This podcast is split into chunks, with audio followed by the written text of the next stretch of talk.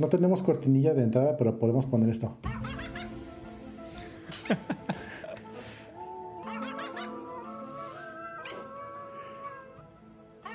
¿Cómo se llama la, la serie original de eso? Ese es el audio de X-Files, la serie original, pero, pero con el perrito que ladra y lo, lo, remixaron para que sonara como cualquier instrumento. Sí. Ah, ¿Tú, tú eras, eres fan o fuiste fan de, de, de, The X-Files en algún momento? O sea, ¿en algún sí, momento en los noventas, como no. Sí, eh, en los noventas. Yo estaba como en secundaria. No, en, los, noven, en los noventas estaba en primaria. Los 90, sí, bueno, yo entré a la secundaria en el 99. Sí, yo tenía 6 años. ¿De qué? ¿De qué? ¿Desde qué? ¿Del, del 90? 93. 93, yo soy el 84, ¿te llevo? 11 años. No, 9 años. Ya, 9 años. 9 años. Estoy mal con las matemáticas. Sí, ya. Eh, como, todo, el, como todo el episodio pasado en, en todas las... Eh, ¿Cómo se llama? Eh, en toda la álgebra lineal que nos quisiste explicar. Ah, claro, por supuesto. Está bien. No, pero ya tiene dos, ya tiene dos episodios. Dos episodios, fue el primer episodio, sí es cierto. Hey. Está bien. ¿Y qué pues? ¿Cómo te ha ido? ¿Todo tranqui? Pues sí, hay unos ventillos que hubo en el trabajo, pero pues lo de siempre. Sí, cierto, tuviste una, una, semana medio complicada. Igual, igual sé que no podemos compartir mucho de, de lo que me platicaste, pero, pero espero que ya todo esté mejor. Sí, ya se va acomodando poco a poco, ahí se van saliendo cosas nuevas, cosas van cambiando. Y pues, este, bueno, hoy justamente, o fue ayer, tuve una plática con mi jefe acerca de contrataciones remotas. Porque ya justamente se está abriendo más este, para contratar remoto, pero al, al, parecer a la mera hora siempre no. Entonces estamos viendo qué podemos hacer y cómo hacerlo. Y me está preguntando cómo podemos justificar que sea mejor un trabajo remoto o trabajo local o por qué trabajo remoto o trabajo local. Ok. Um, ya juntos que tuvimos ahí, se me ocurrió mandar algunos links que tengo por ahí. De, de, de remoteandopodcast.com. Exacto. Que ya, no, que ya no he grabado, ya no he grabado, ya no he grabado episodios. está raro porque el, el, el, el, último episodio que grabé este, fue el, que grabé contigo. Sí, ¿verdad? Creo que fue el que grabé contigo. Este, pero mucho del feedback, y creo que ya lo he mencionado antes, incluso aquí en este podcast, mucho del feedback que me han dado es de que este, les gustaría ver a personas que estén más allá de, ¿sabes? De, de, la parte de desarrollo. O sea, como encontrar un, un, alguien que sea un diseñador y que igual está muy ligado a esto. O, o alguien que sea, no sé, un alguna otra profesión que se pueda hacer remota, no nada más programadores, porque de repente se vuelve medio... De repente, tengo que dejar de decir de repente. Pero se vuelve... hay, que, hay que grabar eso para uno de nuestros audios, para tenerlo para cada que diga eso, hacerle carrilla, porque, porque no manches. Este... Pero bueno, eh, otra vez, yo el otro, pero bueno. Ándale. Eh, Sí, hacer como un poquito más de, que sea un poco más diverso para encontrar otras, otros puntos de vista, otros retos y demás. Pero obviamente, como, como te podrás imaginar, se vuelve un trabajo bastante complejo, un trabajo bastante extenso. Y también últimamente en mi, en mi chamba, te acordarás que la última semana estuve enfermo, la semana pasada todavía estaba saliendo de la enfermedad y esa semana ya estoy un poquito mejor, pero pues ya te imaginarás que toda esa chamba, esa chamba que no pude trabajar en la semana, pues se tiene que hacer de todos modos. Sí. Entonces, pues ahí me Entonces tienes. tu micrófono el que estaba, el que estaba como moteado, como mormado, eras tú. Puede ser. Ahorita no, no, no, me escuchas, ¿no me escuchas mal? ¿Se escucha bien el, el, el, EQ y todo? Se escucha con mucho lag, porque creo que yo tengo muy mala señal ahorita, o no sé si eres tú, uno de los dos, pero de repente sí tengo, tengo retraso de, de audio y de video y como que se traba tantito, pero en el podcast ya el oficial ya no va a ser, ya no, ya hay ningún problema con eso. Yo, yo creo que yo creo que va a salir va a salir bien. Somos somos los, los dos o, bueno, puedo puedo decirte que soy yo porque mi otra vez como ya, como ya lo habíamos dicho, tengo la, la, el servicio de antenita y pues la neta no, no está tan padre. Pero Sí, no y además de mí también estuvo fallando. Bueno, no está fallando, pero de los de los 30 megas que compro solo me dan 10. pero, no me puedo enojar porque les llamo, les digo, oye, fíjate que está lento. Ah, sí, espérame, medito. Y lo arreglan. Y si me da 30, ta, como por unas 6, 8 horas, cae a 20. Y se queda ahí en 20 como unos, no sé, 2, 3 días, de repente cae a 10. Vuelvo a llamar y ya me vuelven a dar otra vez los, los 30. Ya. Entonces, a nosotros nos pasó que, que, les dijimos, oigan, queremos contratar este, el más alto que tengan. Y nos dijeron, ¿les podemos dar hasta 20? Nos pusieron el 20 de prueba y, nos, y nos dijeron, como todavía no se vence la factura de este mes, les vamos a activar los 20 ahorita. Y esa factura la terminamos de pagar como si fueran los 10, no importa. Y ya la próxima empezamos, empezamos con, con, con 20. Les cobramos como si fueran 20. Resulta que el el internet no llegaba a 20, pero sí llegaba a más de 10. Onda que nos llegaba como 15, 14, 16 en días muy buenos. Y la verdad, el, el, el, señor, el proveedor, se puso buena onda y nos dijo: Pues, ¿saben qué? Como no les podemos dar 20, no les vamos a cobrar los 20. Sigan usándolo así. Entonces, pues tenemos 15 por el precio de 10, que igual no. no pues, ¿cómo se podrá decir? No está tan, tan padre. Hoy, por ejemplo, tuve que ir a otra oficina a descargar la última versión de Xcode porque aquí se iba a tardar seis horas. Y entonces, pues no, o sea, no, simplemente es, imposible hacer ese tipo de cosas. Eh, pero pues para esto funciona más o menos bien, al parecer.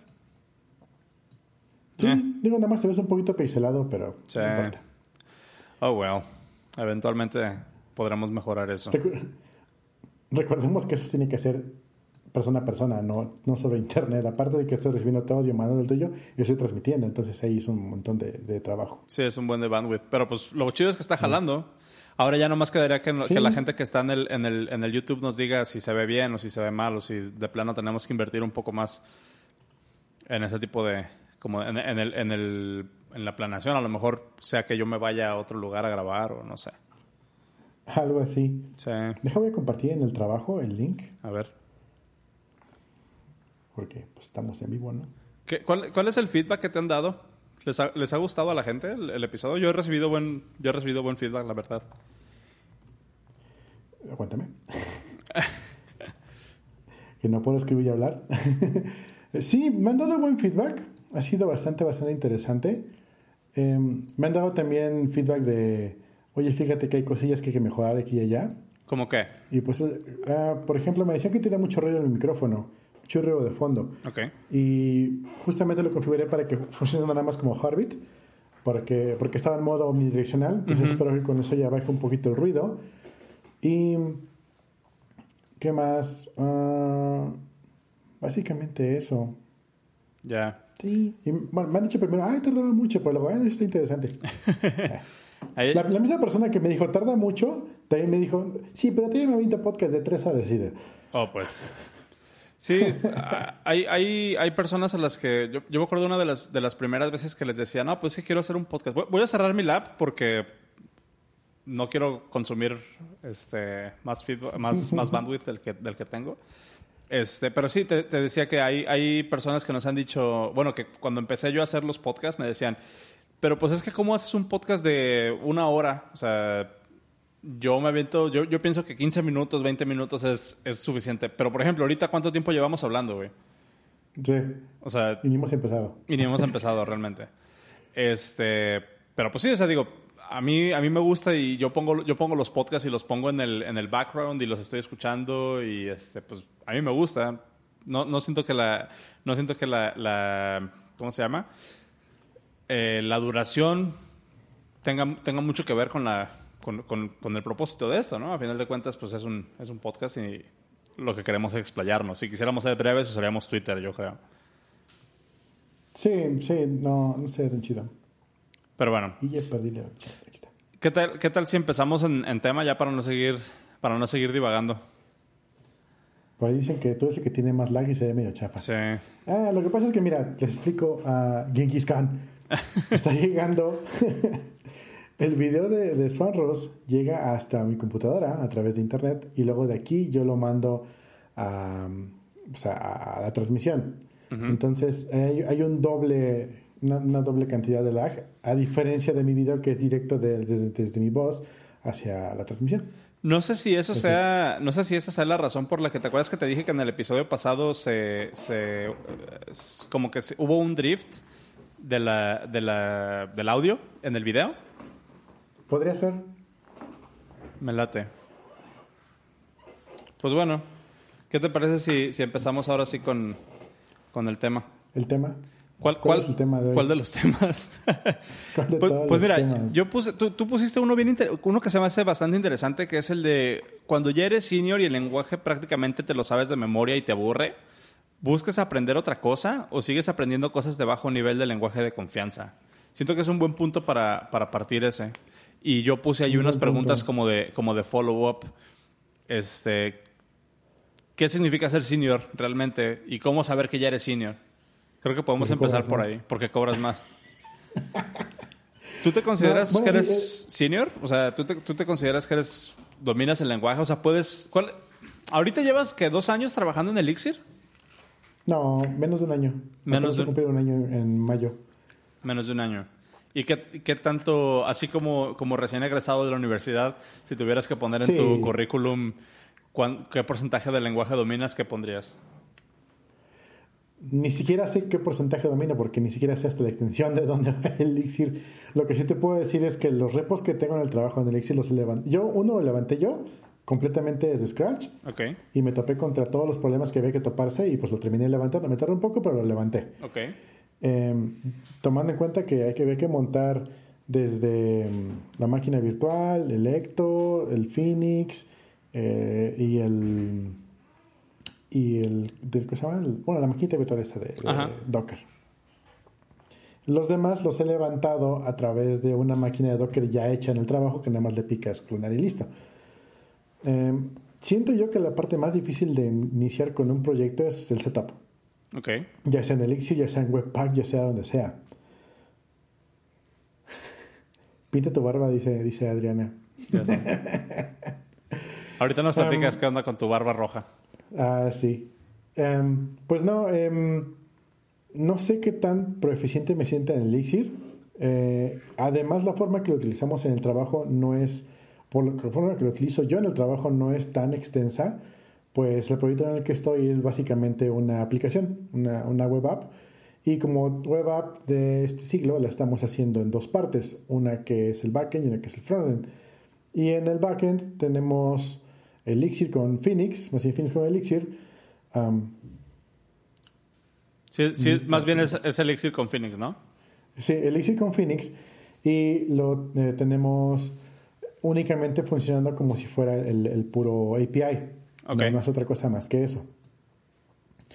Y el, en el frontend pues, tenemos Vue, tenemos React, tenemos un montón de cosas que no es, que no es este, Elixir.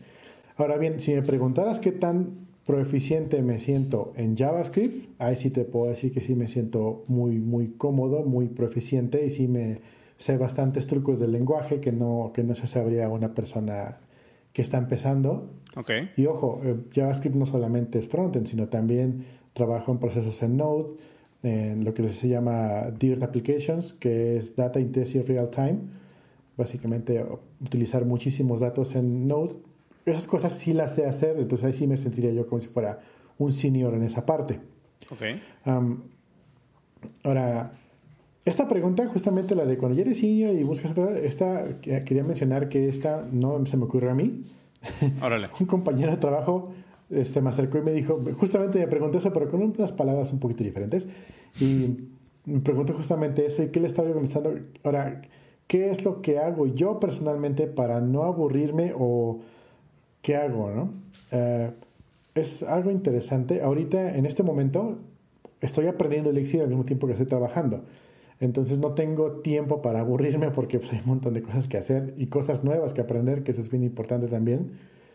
Sin embargo, por ejemplo, la cosa que hice el Sun Panel, eh, lo hice en, en, Electron, lo cual significa Node, JavaScript, y lo estoy trabajando haciendo cosas que no sabía hacer.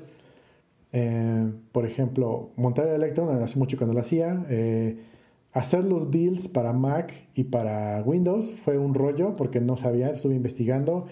Y te acuerdas que el podcast antepasado pasado el decíamos que necesitaba, que necesitaba montar el, el, el build en Windows, ¿no? Ajá. Y no, pues tengo que montar mi servicio de desarrollo en Windows y hacer allí, unas cosas ahí. Y me dice un compañero que escuchó podcast, no, aguántate, hay un Docker que ya viene para armar la, aplicación de Windows. Y dice, wow, ¿en serio? Y ya estaba viendo y lo, que tiene es em, un Docker con Linux, que es con, con Ubuntu. Y encima tiene Wine y con Wine hace el build. Ok. Tranquilamente pude haber puesto Cider en Mac, pero bueno. nice. Pero son como, muchas capas de abstracción. Sí, no, era, era, era Wine sobre Linux, sobre Docker, sobre Mac. sí. Y lo interesante fue que cuando quise hacer ya el MSI para instalarlo en Windows, porque yo tengo una aplicación así como desparzurrada en todos lados, para hacer el MSI, el empaquetador, se me ocurrió, pues ahí tiene la opción para empaquetar, yo estoy jugando con eso. No, instálate este Mocha, no, Cocoa. Coco, es el de Cocoa es el de Mac o el de iOS. Ajá. El framework. ¿Qué onda? Sí, saludos. Sí, em, no, hay otra cosa ahí media, media de Windows para armar los M6.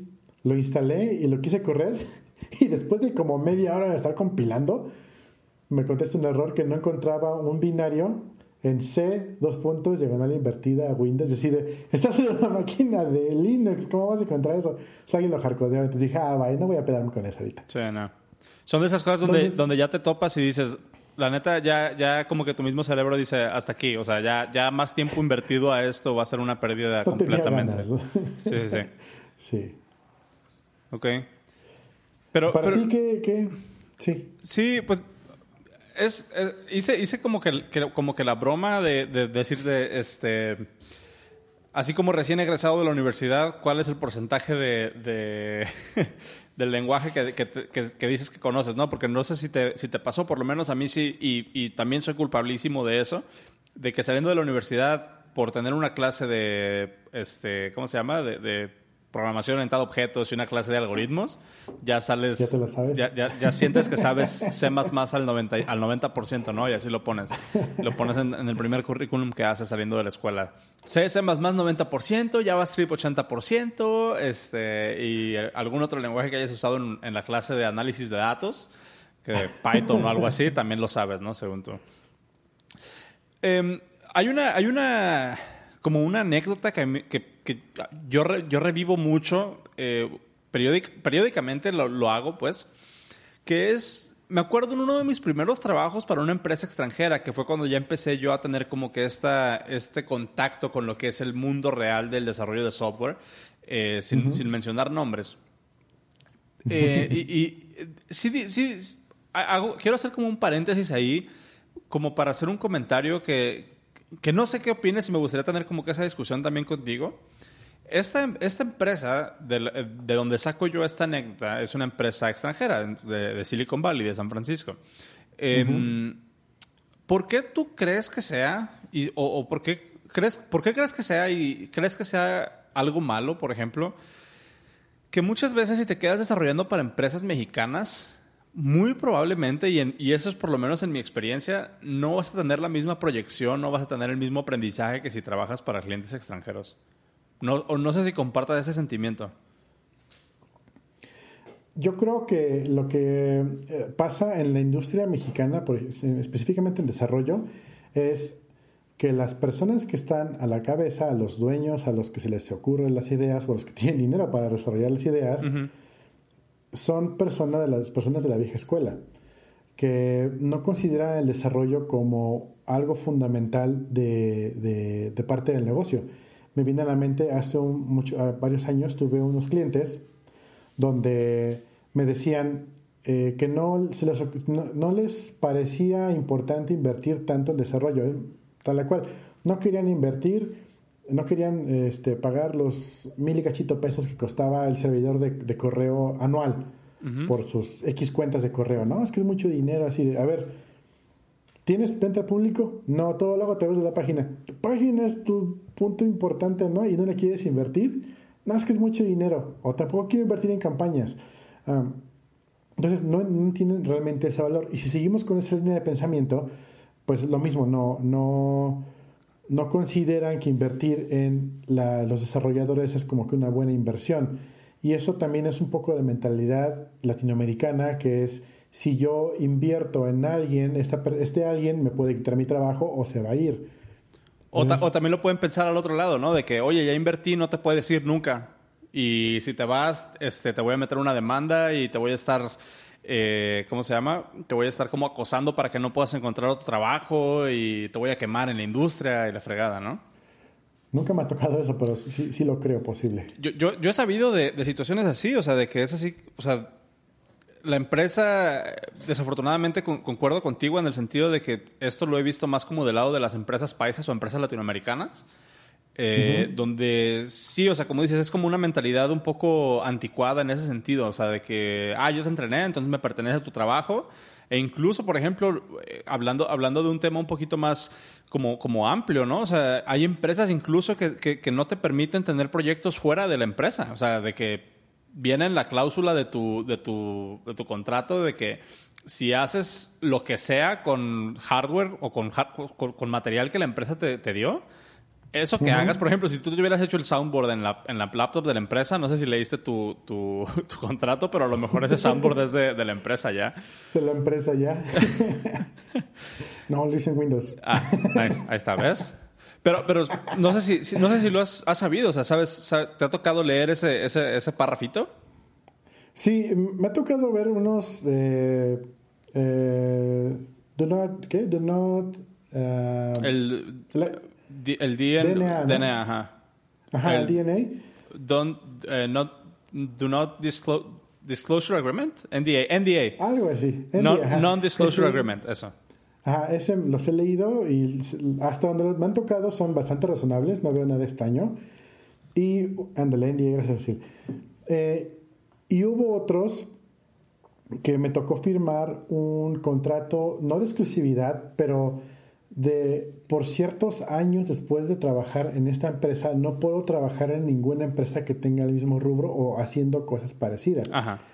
Y estuvo bien interesante porque cuando renuncié en esa empresa, renuncié con muy buenos términos, le dije a, recursos, em, oye, yo vivo de desarrollar, ¿a poco no puedo desarrollar en otra empresa? Y dice, no, no, no, ese, eso es lo que tú haces, no hay ningún problema. Eh, lo que se refiere a esta cláusula es que no puedes trabajar para otra empresa en ese mismo rubro, pero sí puedes trabajar en cualquier otra empresa haciendo lo que sabes hacer. Claro. O sea, ah, por, ejemplo, que si trabajas, a, mí yo me acuerdo de uno muy específico donde firmé, trabajaba para una empresa de, de, de viajes eh, y en la cláusula venía de que no podía trabajar con, con, un competidor, o sea, pero así bien, bien claro decía con esas palabras, no puedes trabajar con alguien que trabaje en, el mismo, en la misma área que nosotros estamos haciendo. O sea, no, no es como, no, o sea, no es como si te vas, si trabajas en, en no sé, por decir ahorita un, un negocio, si trabajas en Facebook, eh, bueno, Facebook a lo mejor es un mal ejemplo. Porque no tiene competidores. Cubren, cubren, un montón de cosas y no tienen competencia. Pero bueno, o sea, queda la, queda la idea. Eh, anyways, la, historia que quería, la historia que quería compartir era la de que en esta, en esta empresa donde, donde yo entré a trabajar, fue como que mi primera exposición a lo que es el mundo del desarrollo, entre comillas, en serio, ¿no? Después de esta discusión que, que tuvimos. O sea, ya como como con, con, un proceso establecido, con clientes reales, con contratos reales, con situaciones en las de que si la riegas, eh, hay gente que va a perder su dinero y puedes costarle dinero a la gente. O sea, no es nada más el salario que te están pagando. Eh, es, el, es, la confianza que te están poniendo para que trabajes en lo que te toca trabajar y que hagas un buen trabajo, ¿no? Y me acuerdo, eh, en, esta, en esta situación, en, en, esta empresa, era una de mis, primeras, de, mis primeras, de mis primeros trabajos realmente entonces yo todavía en ese entonces estaba casado mucho con la idea de que yo quería ser un iOS developer. O sea, yo estaba casado con la idea de ser iOS developer y si tú me preguntabas qué eres, yo te decía soy un iOS developer. No te, no te decía soy un ingeniero en software, no te decía soy un programador, no te decía eh, programo, te decía yo hago, yo soy un iOS software engineer.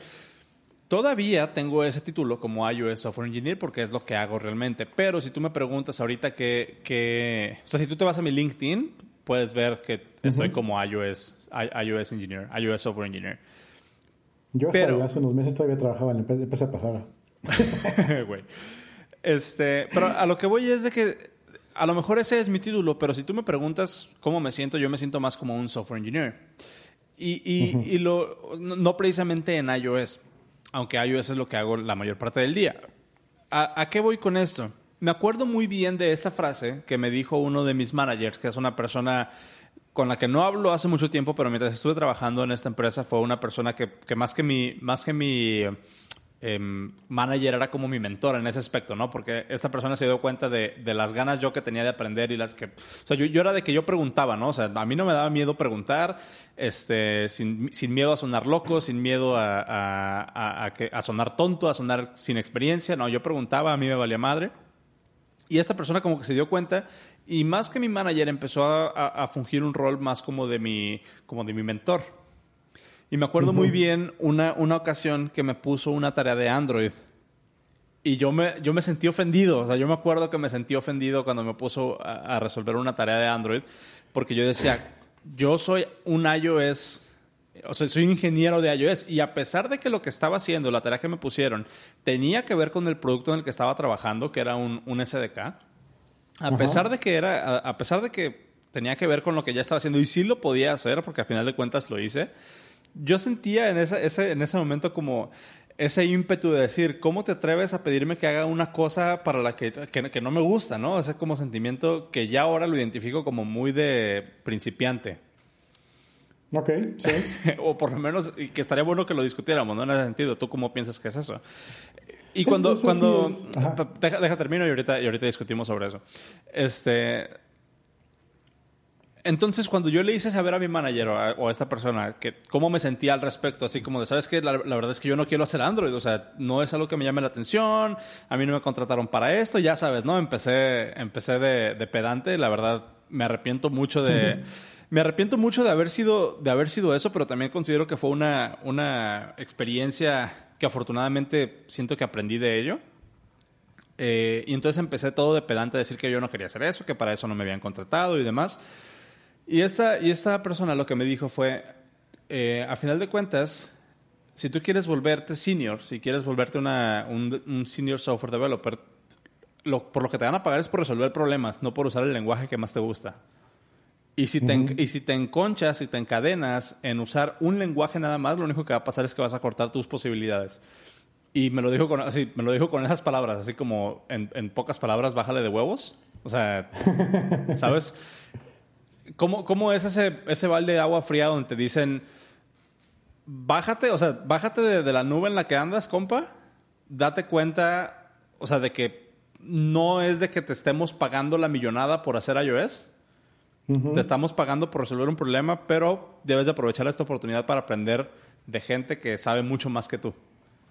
Y ese, en ese momento me acuerdo que fue un trago amargo bastante, un, un, trago bastante amargo porque fue así como de chin, te pegan en el ego, ¿no? Y sobre todo es muy bien sabido que los iOS developers luego somos medio egocéntricos. O por lo menos, es, eh, o por lo menos es lo que me dicen. este, porque, uy, sí, pura Mac, puro iPhone y la fregada.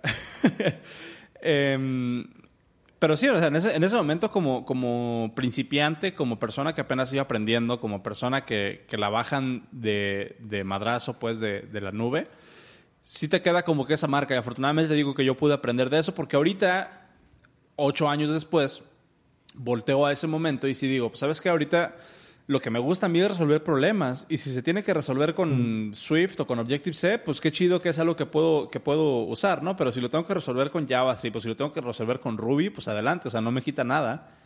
Entonces yo siento que más que nada, o sea, volviendo, volviendo a la pregunta, que es cuando ya eres senior y el lenguaje prácticamente te lo sabes de memoria y te aburre, buscas aprender otra cosa o sigues aprendiendo cosas de bajo nivel de tu, de tu lenguaje de confianza, yo siento que esa pregunta puede estar como un poquito orientada del lado incorrecto. Porque para mí ser un, para, para mí ser senior significa darte cuenta que el lenguaje es una herramienta. Ajá. Y si, si, si bien es cierto que cuando, em, cuando la única herramienta que tienes es un martillo, a todo le ves cara de clavo, es, es, es, es muy cierto. Pero para mí, ser, para mí ser senior, senior developer consiste más en como saber que todo lo que tienes a tu disposición lo puedes utilizar y cómo utilizarlo. En qué momento utilizarlo. En qué momento utilizar JavaScript. En qué momento utilizar eh, Ruby. En qué momento utilizar, no sé, incluso un algoritmo de búsqueda contra, o sea, eh, decidir entre algoritmos de búsqueda, sino nada más porque te encantó Bubble Sort, utilizar Bubble Sort, nada más. ¿No? No, no, no sé qué piensas al respecto y con la pregunta que te hice hace rato también. Sí, es, es lo mismo, es parte de la inexperiencia es de lo que te hace pensar que lo que ya aprendiste es el todo, es, y eso no se aplica solo a desarrollo, se aplica en todos lados. Me acuerdo que había un, un meme que decía, cansado de que tus papás te digan lo que tienes que hacer, cansado de que, de que te mangoneen y te manden a, a, hacer las cosas, sacar la basura, rápido, múrate de casa, vete a vivir solo todavía mientras lo sabes todo. Ajá. Claro. Justamente mismo, y, y, se ajusta a todos lados, no solamente a desarrollo. también, justamente lo que dijiste, dijiste un punto muy importante. Los lenguajes de desarrollo son herramientas y como tales hay la mejor herramienta para la mejor solución. Para, para, para diferentes problemas son diferentes herramientas. Tanto así que no, no utilizamos Java para hacer eh, desarrollo web frontend. Antes había applets y no, y no funcionaron. Uh, se intentó, no, no, se puede decir que no se intentó, hubo una iniciativa. Sí, sí, se intentó bastante, pero no, no, no fue lo que mejor funcionó, nos gustó y pues hoy en día no se utiliza. Así como no vas a utilizar un lenguaje interpretado para, para hacer ajo, para hacer algo que requiere mucha mucho, este, interacción con el procesador, como por ejemplo pones por ejemplo JavaScript versus C se te va a contestar mucho más rápido, pero cuando estás trabajando cosas de bajo nivel. Si estás interpretando streams de datos de web hacia web, no lo vas a pasar por C porque vas a tener que bajar como 8 niveles para volver a subir 8 niveles para poder hacer algo.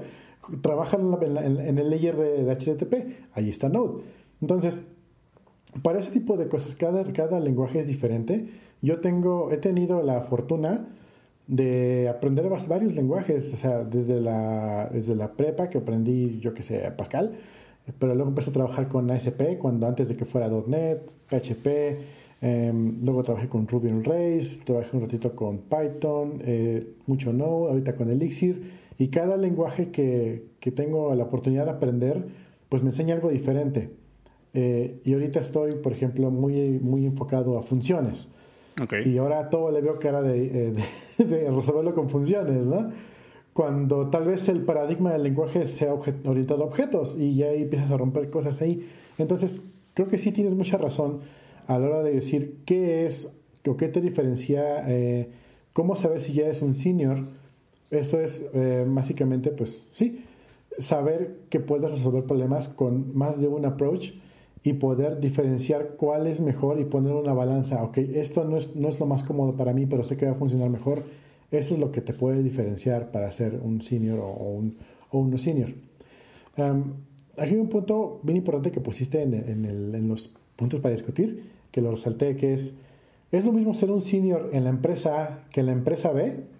Eso sí, es bien importante eso, porque te das cuenta que hay empresas en las que no tienen la más mínima idea de qué es desarrollo y te dicen, tú vas a ser, tú acabas de entrar, ok, tú vas a ser aprendiz. Y ya cuando llevas tres años haciendo lo mismo, no, ahora vas a ser gerente. Uh decir, ok, ¿y eso significa que soy mid, que soy senior, que soy qué? ¿O a qué, o a qué se refiere? ¿No? ¿Gano más, gano menos, tengo más, responsabilidad, pero no, pero no hago lo mismo? ¿O qué? Y luego te vas con esa experiencia de trabajo, te vas a otro lugar donde el, el, el nivel de trabajo está muy bajo y dices, wow, sí, soy un senior completamente, yo sé hacer un montón de cosas. Y luego te vas a un lugar donde realmente hay nivel y dices, ay, güey, no sé nada. Exacto.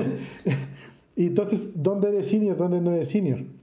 Ahorita donde estoy trabajando, se define, está un poquito confuso dónde están las líneas de, de junior, mid senior, pero la gran diferencia está que un junior es una persona que prácticamente está saliendo de ser eh, de un robot a un no robot.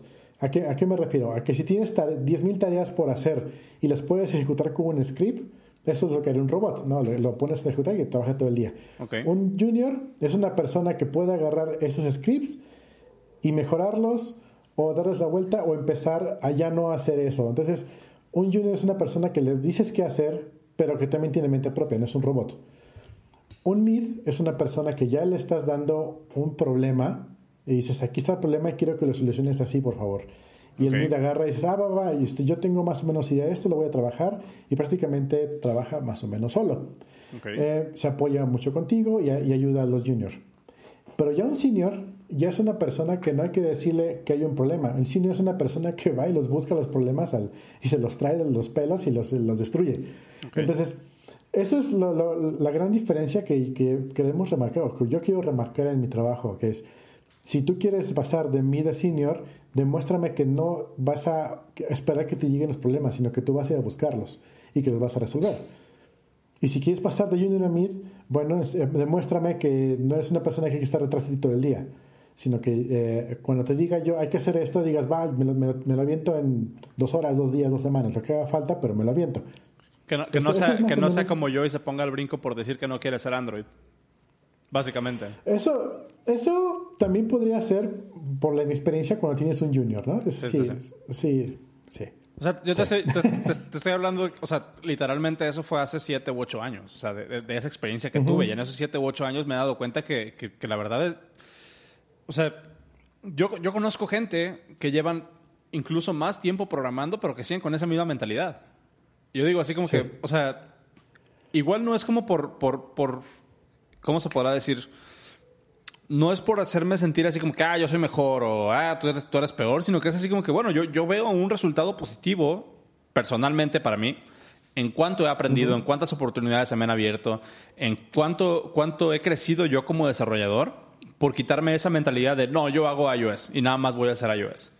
Y ya he hecho cosas en web, he hecho un poquito de Android, he hecho un poquito de, JavaScript, he hecho un poquito de, Elixir, de Ruby, pero sigo volviendo a iOS porque es lo que me gusta y siento que es algo completamente válido. Sin embargo, no estoy casado por ser iOS por, por siempre. De hecho, por ejemplo, una, una, de las cosas que cuando, cuando entré a la empresa donde estoy ahorita, eh, te piden cuéntanos, o sea, no, es como un proceso de reclutamiento normal, es un proceso muy fue un proceso muy diferente al que, a, los que había vivido antes, porque me, en, vez de, en vez de mandarme, en vez de pedirme el currículum como primera instancia, me pidieron que les escribiera un correo contándoles acerca de mí, contándoles de dónde vengo, cómo aprendí, qué me gusta, qué no me gusta, y qué es lo que hago, o sea, por qué, por qué soy especial y ya después me pidió, ya después así como que si nos convence tu cover letter, ahora sí ya te pedimos, el, ya te pedimos el currículum. Y una de las cosas que, hice eh, después, de, eh, después de que decidí aplicar a esta empresa fue enviar ese correo. Y la experiencia, digamos que yo venía como de una experiencia de trabajo no tan, no tan amena en la, en, la última empresa. Eh, las cosas terminaron ahí un poquito turbias, entonces yo venía así como que, ah, sabes que a lo mejor ya iOS no es lo mío, este, las oportunidades no están tan, no están tan padres, este, me está costando trabajo seguir como con interés en, en, la plataforma, en el ecosistema. Y para ese entonces yo llevaba como un año haciendo Elixir en proyectos personales y demás. Entonces dije, pues sabes que esta empresa donde, donde estoy trabajando ahorita también hacen Elixir. Les voy a decir así como que, ¿saben qué? Yo tengo seis años de experiencia en iOS, pero tengo un año haciendo Elixir por mi cuenta y aprendiendo y haciendo y deshaciendo. Si quieren, puedo entrar como iOS developer, pero me gustaría que me dieran chamba de Elixir, ¿no? Y eso fue lo que yo mandé. Y a final de cuentas sigo trabajando como iOS, pero poco a poco me estoy bajando como de nivel, así como para, para acercándome un poco a la parte donde, donde tocamos Elixir. Pero pues lo padre es de que está esa oportunidad. Pero, por ejemplo, en ese momento yo sí, yo sí consideré hacer un cambio de carrera, realmente un cambio de industria, en el sentido de ya no ser un iOS developer, sino dedicarme a hacer Elixir y a hacer backend y a trabajar más como que en sistemas, eh, no tanto como en, como en UI y ese tipo de cosas. Eh, aquí, por ejemplo, Aníbal comenta, a mí me gusta el concepto de senior como una persona que entiende las herramientas disponibles, sabe trabajar en equipo y respetar las demás disciplinas con objetivo de crear buen software. Eso es bien interesante. ¿Nos ha tocado después, eh, cuando trabajas con alguien que está por política o por experiencia a un nivel un poquito más arriba que tú, y te regresan los PRs porque no lo haces como ellos lo hubieran hecho? Oh, sí. ¿Cómo, ¿Cómo, lidias con eso? Una experiencia, te cuento una experiencia que tuve que hasta hoy el día todavía me duele. A ver, échale. No me duele que no me me duele el resentimiento. Sí. El famosísimo AK de la empresa donde trabajaba yo antes. A ver. AK le dicen. Él era, oh, no sé si es todavía sigue en la empresa, no lo sé. Eh, el, lead, el lead dev del equipo del de Gabacho, no aquí en México.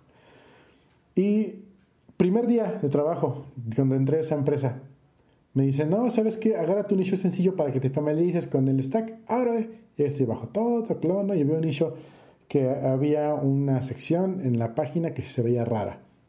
Ah, pues tranquilo, llego, veo, voy al componente, cambio una clase y luego le doy salvar y hago el PR y se va para arriba.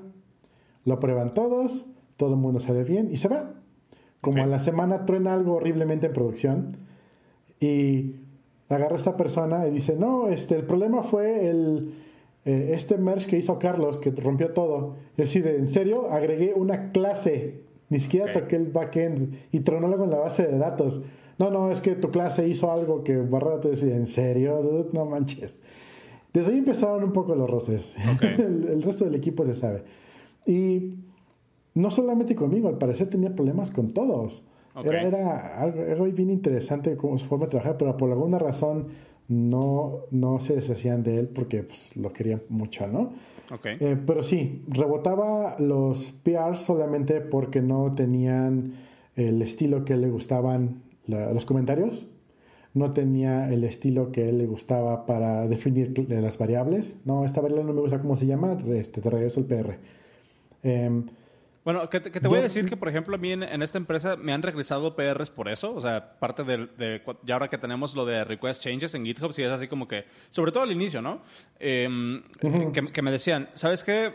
no es porque no me guste, sino porque tenemos un, style guide. Una convención. Ajá, o sea, tenemos una forma de hacer comentarios, tenemos una forma de declarar variables. Entonces, por ejemplo, a mí sí me regresaron eh, alguna, alguna vez en esta empresa, una o dos veces, eh, un PR porque hice una variable que se llamaba, una, variable así como de bar X. Así como que, o sea, no, o sea, ¿qué es esto? O sea, porque después cuando estás leyendo eso, ¿qué es X? Pues quién sabe. Entonces, no, ponle un nombre, o sea, no te cobran por letra. O sea, pero, pero no es porque a mí, no es porque al que me esté revisando no le guste, simplemente es porque no me estoy adhiriendo a las, a las convenciones de, de, programación. Sí, sí, es, es, muy válido. Sin embargo, aquí se hacían las cosas a lo mejor que se podía hacer y no teníamos un style guide más que nada como que se los iba sacando de la manga al momento que los iba inventando y luego al final, ah, sí, ahora son reglas así de pues avísanos, ¿no? Ok. Pero mientras tanto te bloqueaba el, el PR como por una semana porque la persona esta no, pasaba una semana más para volver a revisar todo. Ya. Yeah. Que, es, también es, es, es, una parte importantísima, siento yo, de una persona senior, de trabajar en equipo, ¿no? Y si estás a cargo, de, un, si estás a cargo de un proyecto, si estás a cargo de, un, de una porción del, del producto, saber delegar. O sea, no, por ejemplo, hace, hace poco estaba platicando con una persona, un amigo que trabaja en, una empresa muy grande en Guadalajara, que ha salido mucho en las noticias últimamente por, por su cultura eh, gabacha. Eh, y este, me están diciendo, ah, es que hay, hay un, un, un vale que lleva atorado una semana en, en, revisar un PR y no, no lo podemos merchar porque él no lo ha autorizado. Y es así como que, o sea, pero no es el único en el equipo, o sea, tienen ocho vales, ocho, ocho cabezas que pueden revisarlo. Y lo que me sorprendió fue lo que me dijo después, que me dijo, sí, pero es que ya no más falta él que lo revise. Que es así como que... o sea, lo tienen que revisar los ocho miembros del equipo. ¿Qué, qué, opinas? ¿Tú, ¿Tú, cómo llevas eso? O sea, ¿quién, ¿quién, te revisa? ¿Una persona? ¿Dos personas? ¿Qué política tienen ustedes para, para eso? La, la política del trabajo es mandas tu, tu pull request y tienes que definir por lo menos a dos personas de, de, desarrollo para que revisen tu, tus pull requests. Dos. Sí, por lo menos dos. Y, por ejemplo, si yo subo algo con Elixir, pues le pongo un review a, a los seniors de Elixir que le echen una revisada. Si subo algo de JavaScript, pues le digo a, los seniors de JavaScript, oigan, me revisen esto. Y eh, lo revisamos, ¿no? Pero, pero eh, estas personas, por ejemplo, ¿qué pasa si no tienes, eh, no sé ahorita cómo esté tu organización, pero qué pasa si estás haciendo un, un parche de Elixir y la persona eh, que te, la, persona a la que le, le, pides que te revise el código, sí es muy buena en Elixir, pero no conoce el producto? Mm, no ha pasado, porque sí tenemos buena comunicación conforme el, producto. Okay. Ahora bien, cuando es una, por ejemplo, un parche o una funcionalidad tienes una funcionalidad que estás trabajando y dices, bueno, en tu descripción, esto, esto estaba así, ahora se va a hacer así, y lo respaldas con la prueba. La prueba está funcionando, quiere decir que lo que estás haciendo está bien y lo que todo lo demás está, funcionando.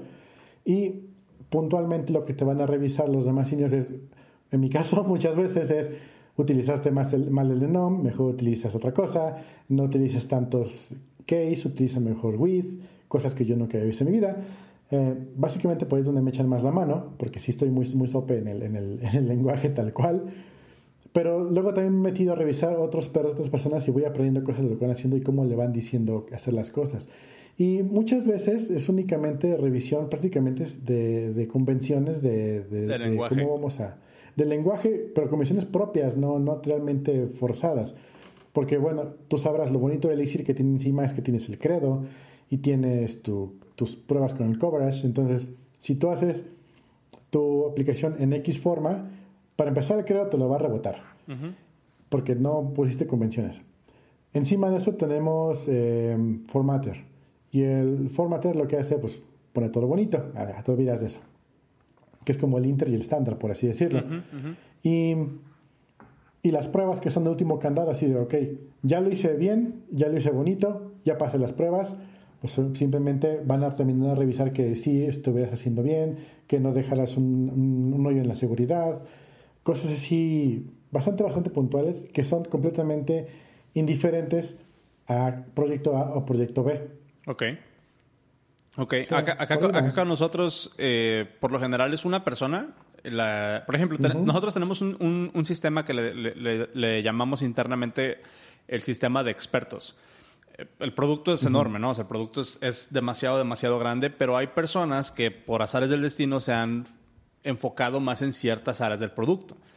Entonces nosotros tenemos una lista en el wiki de GitHub donde decimos, esta, este, este componente, la persona del equipo que más sabe de esto porque le ha tocado trabajar más en esto es Oscar, o es Stefan, o es Matei, o es bla, bla, bla. Em, entonces, si a ti te digamos que es como, es como una forma de filtrar quién tiene que hacer qué. Porque si llega un bug de algún cliente de, del editor de documentos, soy yo. Entonces prácticamente ya sabe, ya sabe el líder, el líder que es, que es eh, mi jefe, a quién se lo asigna. Entonces digamos como que ya es una forma de rutear. Y si, tú, si, te, si te asignan trabajar en, en, esa porción del código, en ese componente, sabes a quién le puedes preguntar. Y por lo general, la persona que está marcada como el experto en esa área es la que le toca revisar el código de alguien que está queriendo arreglar eso, por dos razones. La primera, eh, que es la persona que sabe cómo funciona y porque son partes bastante complejas algunas, algunas cosas, ¿no? Donde, por ejemplo, hoy que estuve trabajando en una parte otra vez en, en, el core de la aplicación, eh, ahí ya lo van a tener que revisar un miembro del equipo de core y un miembro del equipo de iOS. Porque ya toqué, ya toqué dos partes de, o sea, dos componentes realmente, ¿no? Y si la riego en core, me llevo de corbata todas las plataformas, realmente. Sí. Em, pero sí, o sea, acá nosotros nos distribuimos más o menos como que por ese sentido. ¿Quién es la persona que tiene más conocimiento, no nada más de, de em, eh, digo, nosotros de alguna, de alguna forma se asume que si estás trabajando en esa empresa es porque sabes muy bien el lenguaje sabes muy bien la tecnología, entonces como que eso no es tanto el aspecto que estamos intentando cubrir, sino más que nada cuál es la persona que sabe más cuáles son las partes delicadas de este, de este componente y la parte delicada desde el punto de vista de negocio. Eh, no nos preocupamos más, no nos preocupamos tanto como por el aspecto técnico en ese sentido. O sea, obviamente sí, sí es así como que aquí se te fue, aquí hay un memory leak, aquí hay bla, bla, bla. Pero digamos que como que no es tanto el enfoque, ¿no? Sino más cómo, cómo funciona el feature, este, qué, tanto impacta al resto de la plataforma, qué, tanta, qué, tan frágil se hace y demás. estábamos, estábamos hablando de, lo del ser un senior en empresa A es, lo mismo que ser un senior en empresa B y creo que yo no he dado mi, mi punto de vista en eso. A mí me pasó mucho lo que, lo que comentabas. Yo cuando entré aquí a PSP de FKit, yo me sentía senior. Ok. Porque yo, porque, yo estaba, estaba midiendo como que esa parte, no sé si para bien o para mal. Digo, no es como que no sepa nada, me contrataron por algo. Em, pero ya cuando entré y me, empecé a tocar, a, topar con el reto real, fue así como que, hey, ¿sabes qué? Siento como que no soy tan senior como, como esperaba. Y fue, fue un wake-up call interesante para mí. Darme cuenta de, de que de empresa a empresa el nivel cambia absurdamente. O sea, y sobre todo en, aquí donde, donde estoy trabajando ahorita, sí llegué y fue así como que, ups, o sea, siento, siento que no sé nada. Eh, o bueno, sentía. Ya ahorita ya estoy un poquito más a las, al, al, trote. Llegamos al punto de algo bien interesante también, que se llama Eh, y eso es un concepto en gaming, igual lo he escuchado en otros lados, pero en gaming es muy, muy, muy utilizado. Cuando tienen los equipos de esports que están entrenando y que quieren mejorar, quieren llegar al top 10, quieren llegar a, las finales, todo eso, te tienes el equipo A y el equipo B, ¿no? Para el Call of Duty o ya, llámate el juego que quieras, ¿no? Le preguntaban a una persona, a uno de los ganadores, ¿cómo entrenas para, o cómo llegas a tener un tan buen nivel? Y me dice, y, le contestó siendo el peor del equipo. Correcto. y, explican, ¿pero cómo? Ah, pues sencillo, dice, si tú llegas, si estás en un equipo donde tú eres el mejor, ya no vas a mejorar y si ves que tu equipo está perdiendo, quiere decir que el nivel máximo lo tienes tú y no es suficiente. ¿Cómo puedes mejorar? Vete a un equipo donde, estén todos mejores que tú y vas a darte un wake up call, decir, oye, que sí, no soy tan bueno realmente, soy malo, soy pésimo, soy el peor del equipo. Pero lo único, que, con lo único que pase cuando estás en el fondo, únicamente puedes ir para arriba. Exactamente. Entonces, justamente pasa eso en, cuando, cuando acabas ese trabajo en esos lugares, y eso también me pasó a mí en este, en este trabajo Aquí fue un poquito sobre aviso. ok. Porque así les dije yo. Porque tú entrevistaste en JavaScript, es lo que estabas diciendo, ¿no? O sea, ni siquiera era así como... Bueno, a mí me dijeron que, que me, invitaban a trabajar con ellos, que sería muy chido, que no sé qué, no sé qué. No, no voy y regreso a México, Salvador. y yo les dije, ok, sí me interesa trabajar con ustedes, está muy chido el proyecto, está muy buena la propuesta. Eh, pero ojo, yo no sé nada de Elixir, absolutamente nada de Elixir. Es más, me estoy bajando, me estoy comprando un libro ahorita de Elixir y es lo que voy a y es lo que voy a aprender de aquí al lunes que vaya para allá, ¿entiendo? Okay. Sí, sí, no hay problema, no hay problema. Va.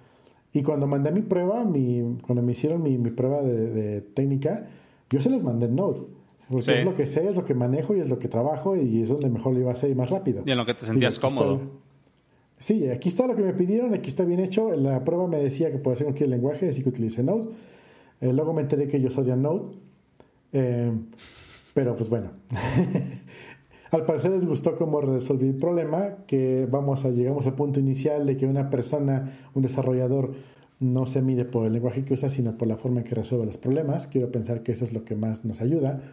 Y bueno, conseguí el trabajo y lo primero que me dijeron fue, aquí está, aquí está el tutorial de, Elixir, apréndete algo, ¿no? Apréndete lo que puedas, apréndete lo más y lo que no sepa nos preguntas, pues va.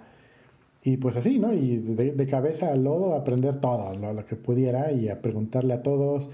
Eh, hay chavos que tienen trabajando en la empresa dos años, tres años y tienen a lo mucho los dos o tres años trabajando profesionalmente.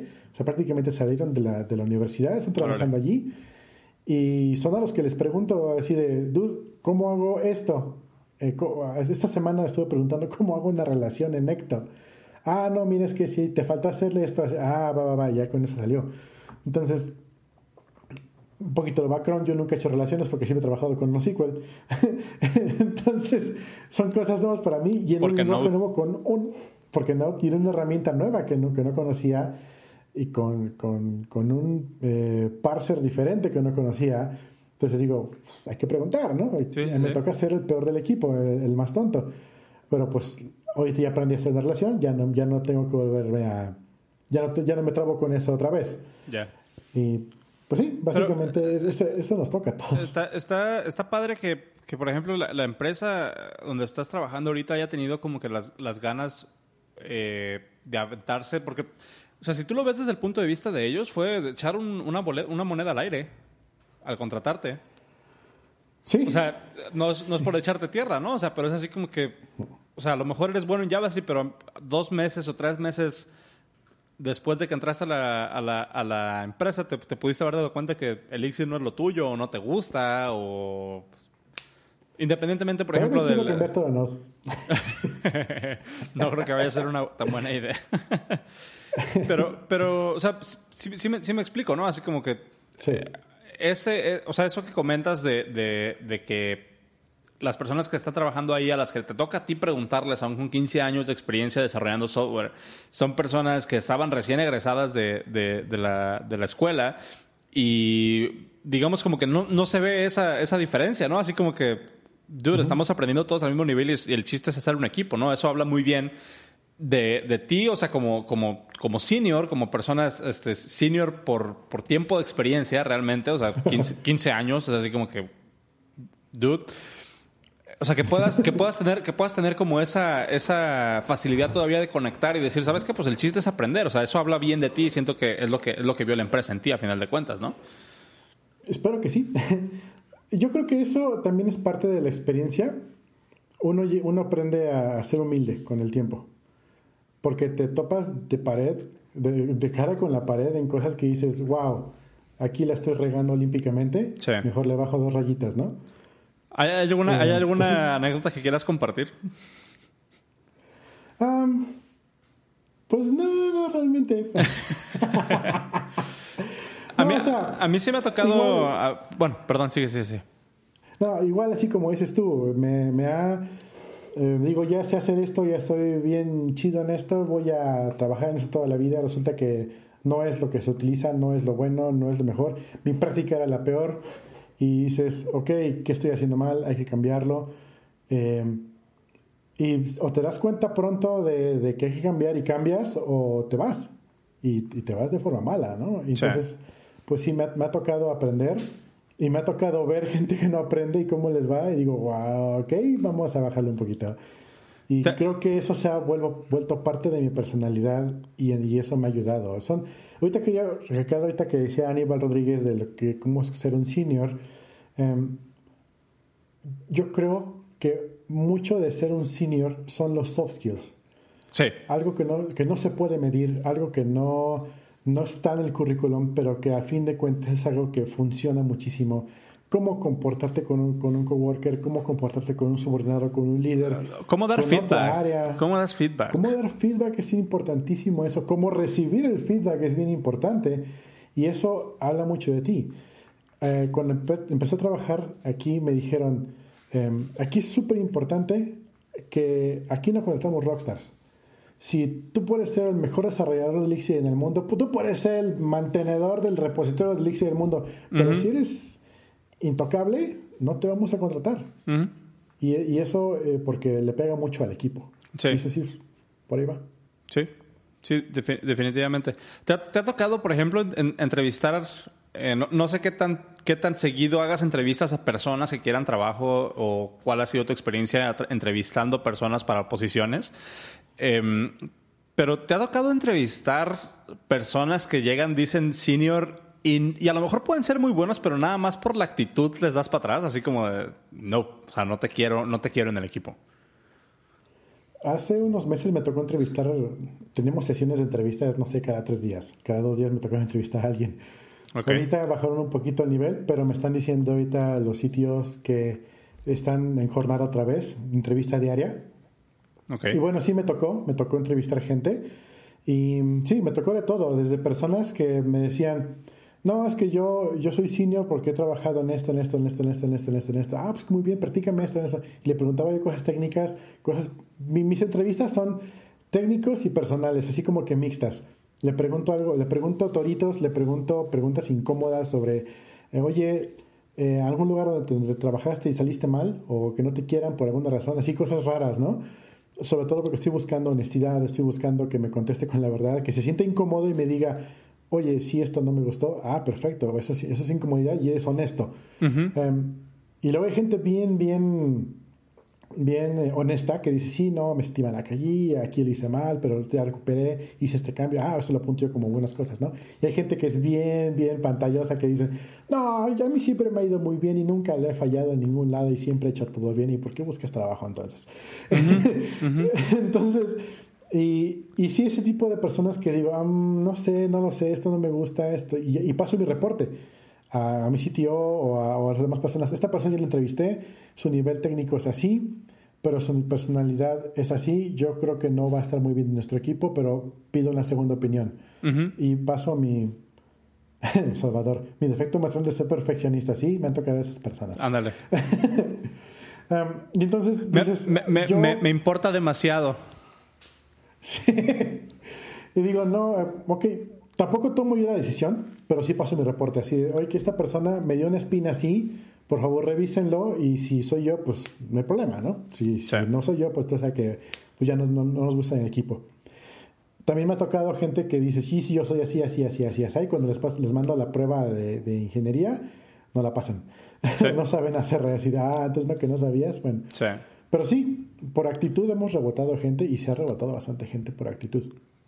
Sí, yo, siento que es, que es, una de las cosas que más se debería de, de mm, más se debería de preocupar uno en la entrevista por, por sacar correctamente, ¿no? O sea, uno como entrevistador es lo que deberías de buscar en la entrevista. ¿Qué, ¿Qué, tan compatible va a ser esta persona con el equipo, independientemente de si sepa o no el lenguaje? Porque al final de cuentas, como hablábamos al inicio, el lenguaje lo puedes aprender. Y si ya estás entrevistando para una, digamos, para una posición de ingeniería en alguna empresa, digamos como que se asume que te sube el agua al tinaco, ¿no? O sea, por algo estás haciendo bien si ya, si ya estás en la puerta de una entrevista, en la puerta de un trabajo.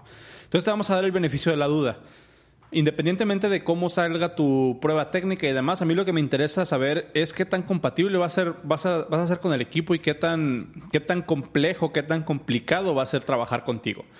A mí me ha tocado, por ejemplo, experiencias, yo siento eh, buenas y malas entrevistando personas y también siendo entrevistado.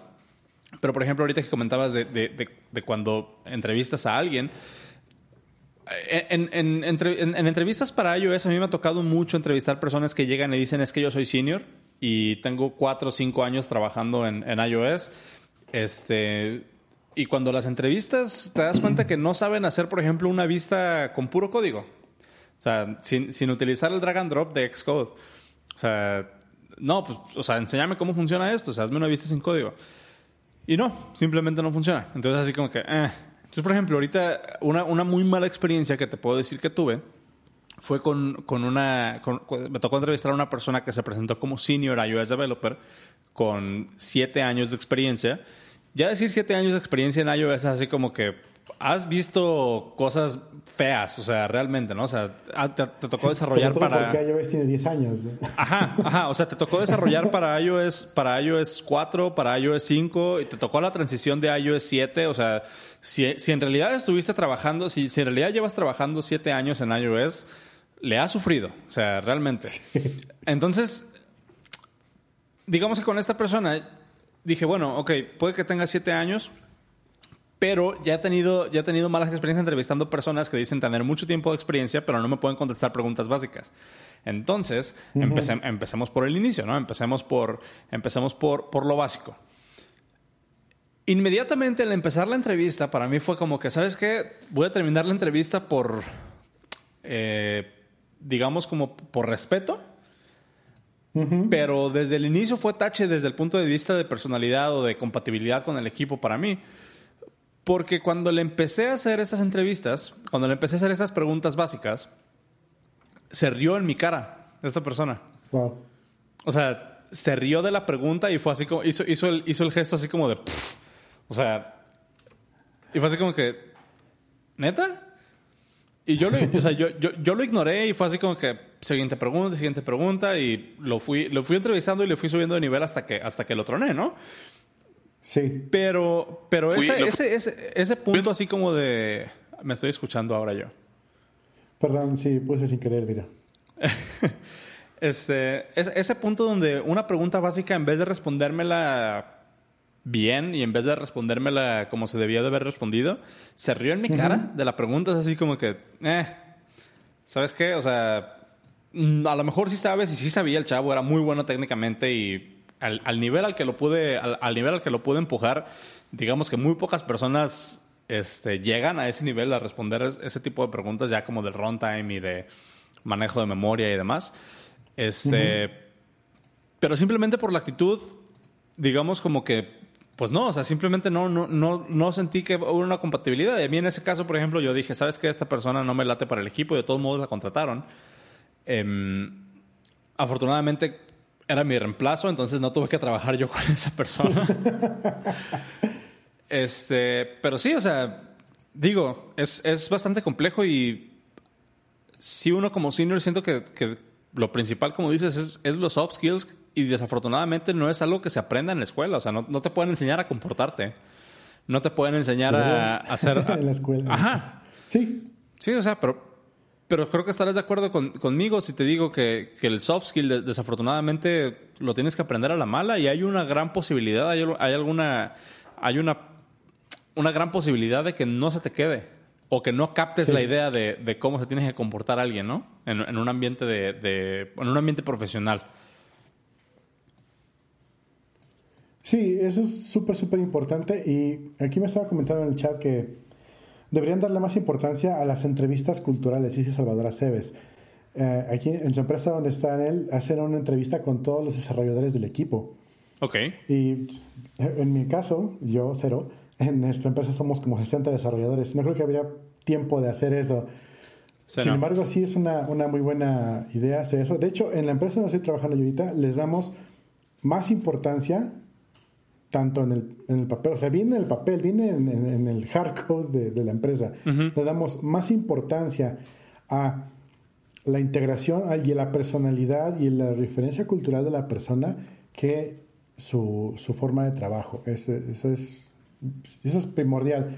¿Por qué? Porque sí somos una empresa con bastante gente y es como una bolita de nieve. Entre más, entre más este, gente hay, una cosa chiquita se hace más grande, más grande, más grande, más grande, hasta que se vuelve completamente insoportable y no funciona. ¿Y qué pasó? Pues un nuevo. Y el nuevo empezó a romper todo. Sí. Sí, y una sola persona te puede matar la productividad completa del equipo, o sea, poquito a poquito, ¿no? O sea, con, estos pequeños roces de, de, ah, ya no tomé el feedback bien, entonces este, dejo el PR sentado por, por tres días, nada más porque no quiero aceptar que, la cagué en esto, ¿no? Así como que, dude, o sea a, mí, me, a mí me, se me ha hecho bien interesante.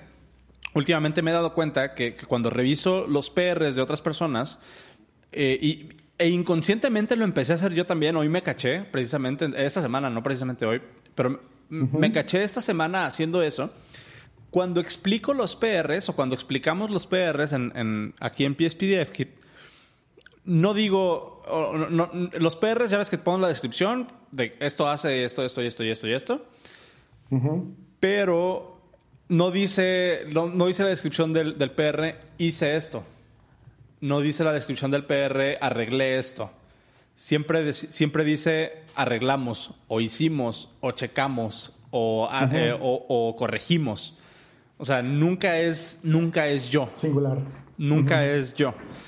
Y eso se me hizo bien interesante y, digo, ya como reflexionando, yo me caché haciendo eso donde digo, escribo el PR y digo, hacemos esto por esto, arreglamos esto así, eh, hago este check aquí, hacemos este check aquí porque puede pasar esto y esto y esto y eso. Entonces, separar tu, tu ego, separar como que tu, tu sentido de pertenencia del código, porque al final de cuentas, pues sí, yo lo escribí, pero es código de la empresa, ¿no? O sea, yo me voy a, yo me salgo de la empresa y ese código no lo vuelvo a ver. No me van a llamar para, para arreglarlo. Ajá, no, no, no. Entonces, eh, siento que ese ha sido un ejercicio bien interesante para mí y no sé si tú lo hagas pero estaría bueno que lo empezaras a aplicar y a ver si la gente en tu empresa lo empieza como, como a notar o a, aplicar. Y, siento que ese ejercicio podría estar interesante como ver cómo cambia el ánimo de la, de la, de la dinámica, cómo cambia, cómo cambia la percepción del trabajo, donde dejas de ser el responsable o este es mi PR sino así como que sabes que esto fue lo que me tocó hacer y soy sigo siendo miembro del equipo, pero estamos todos trabajando con, con, con, un, con, un, con una meta en común. No sé qué opinas. Fíjate que el año pasado eh, yo estaba en el equipo, bueno, estoy en el equipo de Check. Uh, check ese producto. Ah, y en todos mis reviews que, que daba yo cada, cada fin de sprint, así era. En este, en, este, en este sprint hicimos esto y trabajamos esto, liberamos esto, corregimos esto, cuando la única persona del equipo era yo. Ya. Porque no se había armado el equipo aún. Ya. Pero entonces todos los reviews eran del equipo de Check hizo esto, el equipo de Check hizo esto, el equipo de Check hizo esto. Ahora bien, en los en los eh, PRs, tal cual, en los, en los, en los code reviews, allí he intentado ponerlos en inglés porque por alguna razón empecé a hacerlo así y continué con esa línea, aunque toda la empresa está en español. Ok.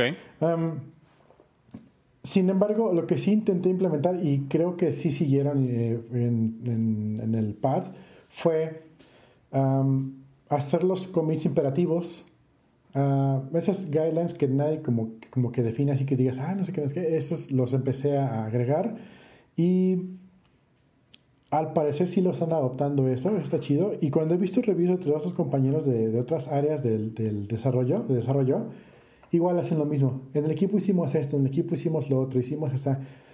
Y, pero sí tiene razón, eso ayuda mucho. Eh, nos dicen aquí en el chat que la importancia también de la rotación de roles para evitar la apropiación del código. Híjole, ahí sí lo veo un poco complicado porque no sé, en tu empresa es complicado, que es, que es bastante complicado tu, tu, desarrollo. Igual donde estamos nosotros es un mundo de cosas, son, te puedo decir que son como seis o siete desarrollos internos, un core, satélites implicados, eh, machine learning, eh, marketing, todo tiene su área de, ingeniería. Y no se ha logrado, bueno, eh, no es que no se ha logrado, sino que lograr hacer eso está bastante, bastante complicado.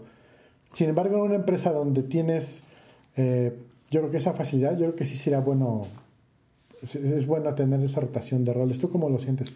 Yo, siento que la parte de la rotación de roles sí es importante, pero como lo mencionas, puede ser un poco complejo eh, aplicarlo, puede ser un poco complejo em, implementarlo dependiendo, implementarlo bien dependiendo del giro de la empresa en la que estás trabajando. Yo siento que la rotación de roles funciona muy bien, por ejemplo, cuando estás trabajando en una consultoría, donde el proyecto te va a durar seis meses y vas a estar seis meses de proyecto owner y después te pagas a ser developer o después, te, ¿sabes? O sea, donde es mucho más fácil porque el proyecto tiene un inicio y un fin bien determinado porque el cliente paga por cierto tiempo de desarrollo, entonces tú te mueves a otro rol.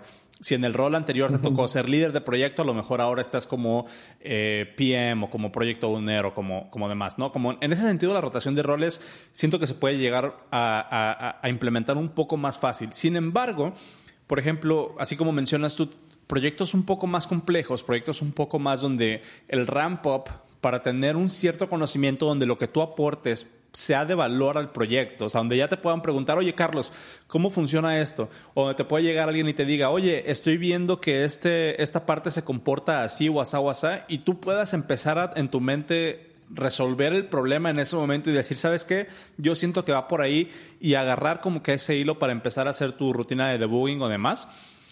Cuando llegas a ese punto es muy difícil que el equipo se sienta cómodo donde digas, ah, ¿sabes qué? Si tú ya eres bien bueno en esta parte del producto, pero ahora invierte una semana aprendiendo esta otra parte del producto. A lo mejor eso no es tan justificable y se puede volver un poquito más complejo. Eh, aunque no digo que no tenga valor, si la empresa lo puede hacer y si están dispuestos a invertir el tiempo extra en que conozcas toda la aplicación y demás, pues sí, sí valdría mucho la pena. Sin embargo, también está el, dicho que dice el que mucho abarca, poco aprieta, ¿no? Entonces acá nosotros, nosotros acá tenemos como que esa, esa mentalidad donde sí yo trabajo en iOS, no trabajo, esa es la palabra clave, no trabajo exclusivamente en, una, en un componente, pero sí trabajo más o una proporción más grande de mi tiempo en ciertos componentes. Entonces, digamos que yo soy como una persona referente de ciertas áreas de la aplicación. No, o sea, como, como comentaba, el sistema, el sistema de expertos. Pero eso no quiere decir que otra persona no pueda decir y llegar y arreglar un bug en, una parte en la que yo ya trabajé. O no puede, no, no, significa que yo no pueda irme a otra parte en la que no he trabajado. Simplemente es, es, estar consciente de que a mí me va a tomar mucho más tiempo aprender el sistema de firma electrónica que la persona que lo implementó, que sigue trabajando ahí. Entonces, digamos que es como, desde el punto de vista de management, es, un, es una pregunta más que nada como de resource allocation, ¿no? ¿Qué quieres hacer? claro, entonces más que, más que una apropiación del código, es más como un, un ownership, por así decirlo. Sí, sí, sí, sí. Esa, esa, estoy, estoy, estoy un poco peleado con esa parte de ownership porque como, como que con el concepto. Sí, sí, sí, pero, pero, digamos que si lo, si lo hablamos desde ese punto de vista, ownership significa que yo estoy encargado, que yo soy el amo, que yo soy el dueño de esa parte de código. Y no, o sea, yo no soy el dueño. Alguien puede arreglar un bug y yo no me doy cuenta. Alguien puede arreglar un bug en el editor de text, en el editor del PDF y yo no me doy cuenta. O sea, no es de que ese código me pertenezca, simplemente yo he trabajado más en esa parte del código y lo conozco mejor. Entonces, si, tú quieres arreglar una parte de eso, pues date, te lo puedo revisar. Pero si quieres que te lo revise el líder del equipo, adelante, también está, también, también él sabe de eso. O sea, no, no tengo yo que aprobar esa parte. Y siento que es una connotación que code ownership se la pueden tomar muy literal y así como dicen, ah, es que no puedes merchar eso hasta que no lo autorice Carlos. O no puedes merchar eso hasta que no lo autorice tal persona o, fulanito de tal. Siento que esa es una práctica que sí te puede, te puede como meter el pie ya cuando estás trabajando en un equipo o en, una, eh, ¿cómo se podrá llamar? En una, en una dinámica más acelerada, más compleja. No sé, no sé cómo lo veas tú desde ese lado. Sí, yo creo que sí, cuando tienes un equipo ya grande sí está más complicadillo hacer eso. Por ahí va el asunto. Pero pues ya está. Pues no sé, llevamos ya pasada la hora. Siento que estuvo, digo, le, sacamos buen, le sacamos buen tema a eso, ¿eh? Sí. Estaría, interesante saber qué es, digo, porque nos estuvieron, estuvieron comentando aquí en el chat. Este, estuvo Freddy, estuvo Salvador, estuvo, ¿quién más? Aníbal, eh, Ociel también ahí comentó un poquillo. Em, pero no sé, digo, al final de cuentas, muchas de estas cosas se matizan por, por la experiencia de cada quien, ¿no? Y por lo que le ha tocado vivir a cada quien. Entonces, ese tipo de situaciones pueden variar mucho entre, entre persona y persona. Estaría súper padre que alguien nos, que, o sea, que nos comentaran, pues, qué es lo que les ha tocado vivir o qué es lo que les, les ha sucedido, cómo, qué, es lo, qué es lo que opinan de esto que acabamos de, platicar. ¿Qué opinan del chat que acabo de poner en el stream? ya pusieron un chat en el stream. Es un poco dice Aníbal Rodríguez que es un poco complicado y depende de la empresa. A veces en mis tiempos libres me pongo a ver los PRs de otros teams y sé que si comento algo de ahí, pero por ahí se lo tomarán mal el owner del PR. Eso está interesante. Aquí donde trabajo yo hay varios equipos y bueno, yo soy conocido en mi equipo, en mi, en mi desarrollo, como que soy una persona que le gusta mucho JavaScript, entonces yo no trabajo en el equipo de JavaScript, mi área toca un poquito JavaScript, pero no realmente soy en el equipo, por ejemplo, del core o de otras áreas que sí están a full con eso. Uh, sin embargo, si mandan ahí luego pidiendo un review o cuando veo que hay algún PR allí, les digo, oigan, ya intentaron esto, pero se los digo, creo que ahí entra un poquito también los soft skills, soft skills, porque cuando yo meto un comentario en un PR que no es de mi equipo, pero que yo sé que puedo aportar, pero por algo lo hago, no me gusta meter PRs bloqueadores me gusta ver comentarios. Me gusta meter un comentario donde digo, oye, y ya intentaron hacer esto, y inmediatamente abajo le pongo, si estoy mal, ignórenme, ¿no? Y le mando como comentario. Y ya depende de, de, ahora sí, de la persona que mandó el PR, de su senior o de, o de alguien más que digan, no, ¿sabes qué? Em, toma en cuenta esto o vamos a cambiarlo o me ignoran completamente porque, o me dicen, ¿sabes qué? Ya lo intentamos y no funcionó de esta forma, como lo dices. Ah, no, está, está bien, no hay problema, ¿no? Entonces, pero eso también tiene que ver un poquito de, mi forma de ser, mi carácter o mi soft skill, como quieras llamarlo. Sí, sí, sí. No, no llego, no llego a, un, a, un, a un equipo diferente y digo, eso está mal, trónalo, no me gusta, bye. Porque, porque aparte, no, aparte no es tu lugar, o sea, ni siquiera es tu equipo. O sea, digo, empezando por ahí, ¿no? Pero, pero más allá, así como de que el owner, el owner del PR se lo tome mal, así como que... O sea, ahí creo que ya habla más del carácter del owner del PR, no, no de la persona que hace el comentario, ¿no? O sea, sin, sin querer echarle tierra a nadie, pero pues sí es cierto eso de que dices, bueno, como hablábamos hace rato, parte de ser senior es cómo das feedback y cómo recibes feedback.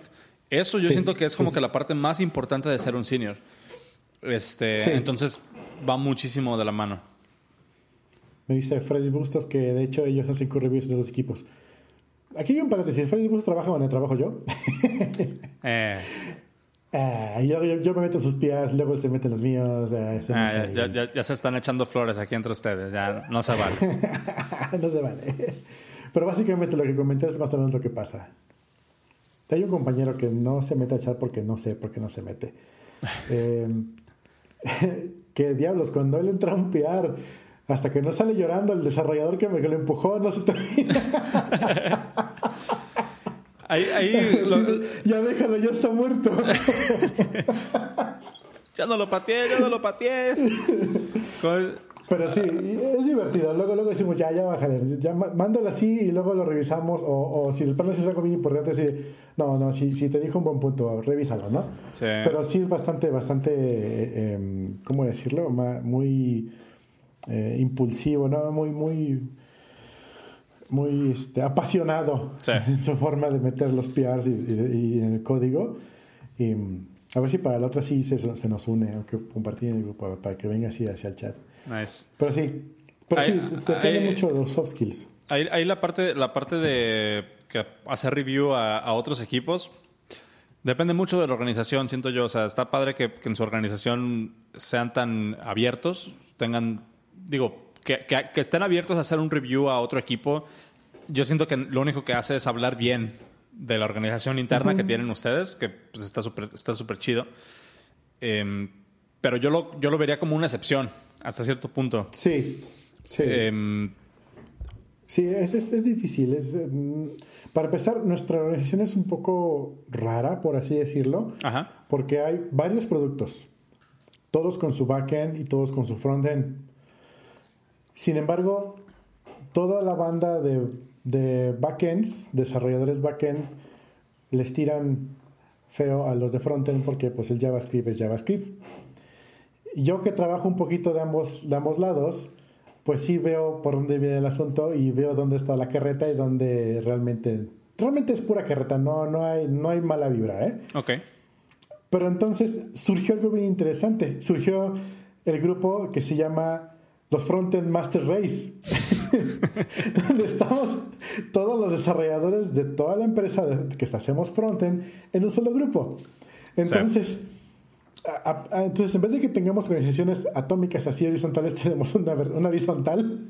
donde estamos todos los de frontend y entonces ahí es donde hacemos reviews, oigan, écheme la mano con esto, oigan, ¿cómo, cómo resolvieron esto? Sin embargo, también hay uno que es el backend, bueno, que realmente es todo el, resto del equipo, donde es hashtag ingeniería, donde sí metemos ya las dudas ya de lo que es backend, DevOps o cosas que vayan saliendo o, donde publico cosas yo. Y sí es donde nos ayudamos un poquito. Entonces, aparte de que tengamos nuestras unidades de trabajo, nuestros equipos de trabajo, tenemos como que unas que pasan a través de todos los equipos y eso nos ha permitido que lo que sucede ahorita. Nos metemos en el PR de otro equipo y no se ve mal. Simplemente somos, oye, somos un mismo equipo. ¿no? Aunque somos diferente producto, pero somos el mismo equipo. Sí, sí, sí. Sí, definitivamente, pero, pero, sí te digo que siento como que es una excepción, ¿no? desafortunadamente, eh, esa cultura de, de, hacer una comunidad interna dentro de la empresa no sucede en muchos lugares. O sea, no. un, un, amigo, uno, mi, mi, mejor amigo que, que pues Héctor, si, si, lo, si lo conoces, este... Sí, me comentaba que, por ejemplo, creo que acaba, de cambiar, acaba, acaba, de cambiar de trabajo y a la empresa donde llegó no había, a pesar de que había iOS developers, no había un grupo de iOS en la empresa, o sea, no había un canal de iOS. Y es así como que, o sea, está interesante, o sea, ¿por qué no había? Pero que ya haya, siento que nada más puede mejorar la calidad del, del, equipo, ¿no? O sea, independientemente de, lo que se comparta ahí, simplemente tener un, como el sentido de pertenencia, siento que es una parte bien importante de, de, promover que el equipo siga creciendo. Y si alguien se encuentra algo, aunque no esté trabajando en el mismo producto, se pueden echar la mano, hacer preguntas, este, generar un sentido como de comunidad interna. Entonces, está, está padre. Dice, sobre todo, dice Aníbal, sí, claro, sobre todo porque todo el mundo quiere hacer merch a su PR as soon as possible y luego algún comentario puede poner algún blogger. Ahí, por ejemplo, no sé, cuando haces un comentario a un PR de otro equipo, asumo, o por lo menos eso es lo que entendí, que no les pones el, la marca de, de pedir cambios al PR. O sea, nada más comentas, ¿no? O sea, pero no lo apruebas, no lo rechazas. Ese soy yo. Pero sí puede haber gente que... Bueno, más más bien lo que estoy leyendo aquí con Animal, que nos está diciendo que quieren mandar los PRs y cerrarlos lo más pronto posible antes de que se dé cuenta alguien más. Ajá. Le puse ahí un PR ninja, porque sí, es como que, puf, ya no está. Ah, pues no sé qué pasó. y al rato, ¿por qué no? Ah, no sé. ¿Cuál es, cuál es el, el digamos, el, el, churn rate de los PRs en tu organización? ¿Cuánto dura un PR abierto en promedio? ¿Tienen como que esa, esa métrica? Minutos. ¿En serio? Mucho.